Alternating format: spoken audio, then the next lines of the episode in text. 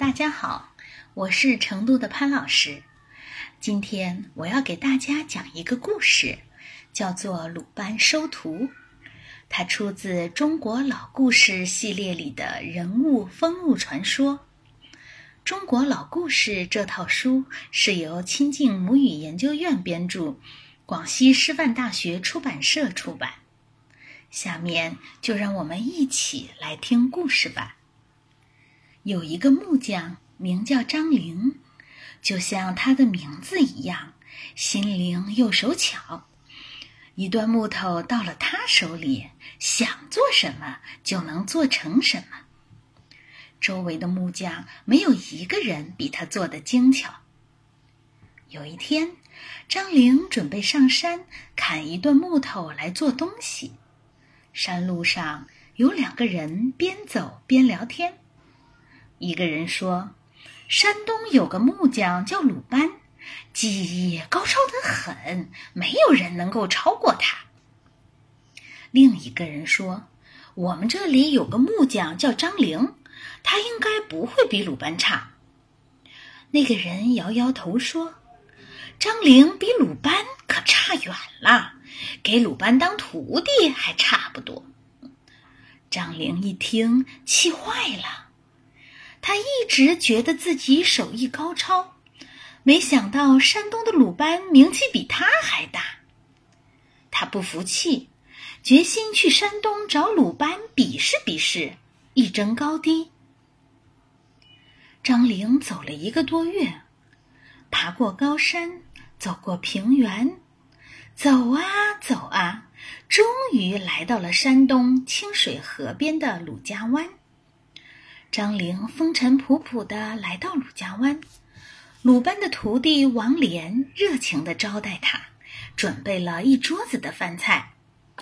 吃完饭后，张玲想显显自己的手艺，就故意把饭菜撒了一桌子。王莲笑笑说：“没有关系的，我去拿抹布来。”张玲摆摆手说：“不用抹布，你们这里有奔吗？”王莲把奔拿给张玲，张玲把桌子上的饭菜奔得干干净净，桌面的油漆却一点儿也没被刮掉。张玲以为王莲会惊讶的目瞪口呆，没想到王莲平静地对他说：“奔完了吗？我好把奔交回去。”一会儿，鲁班回来了，张玲昂起头，哼了一声，说。鲁班师傅，我等了老半天，你总算回来了。听说你手艺高强，我想跟你比试比试。鲁班看着这个极不懂礼貌的人，决定好好教训教训他。鲁班说：“我们都来做一个画眉笼子吧。”两人各取一段木头，开始做画眉笼子。不到半个时辰。两个人都做好了，两只同样的笼子里都站着一只画眉，好像正在婉转歌唱。鲁班看了看张玲做的，觉得这小伙子手艺还不错。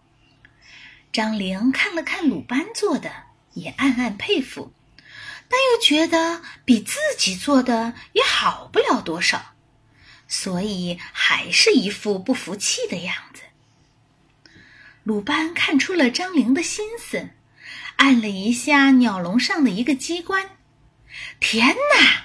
那只画眉鸟竟然蹦跳起来了，还发出了清脆的鸟鸣声。张玲有些不相信自己的眼睛与耳朵，但鲁班做的画眉鸟就像活的一样，真是名不虚传呐！张玲惭愧不已。正所谓天外有天，人外有人。张玲觉得自己就像是一只井底之蛙，太自高自大了。趁着大家都在看那只可爱的画眉鸟，张玲悄悄地溜出了门。张玲刚走出不远，鲁班就追出来了。张玲对鲁班说。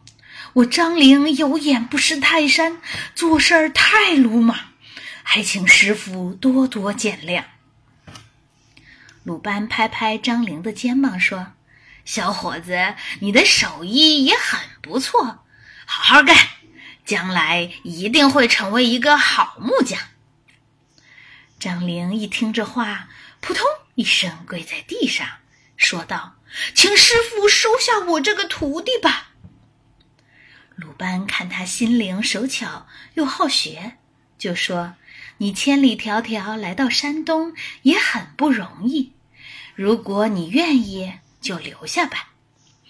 从此，张陵拜鲁班为师，又学会了许多高超的技艺。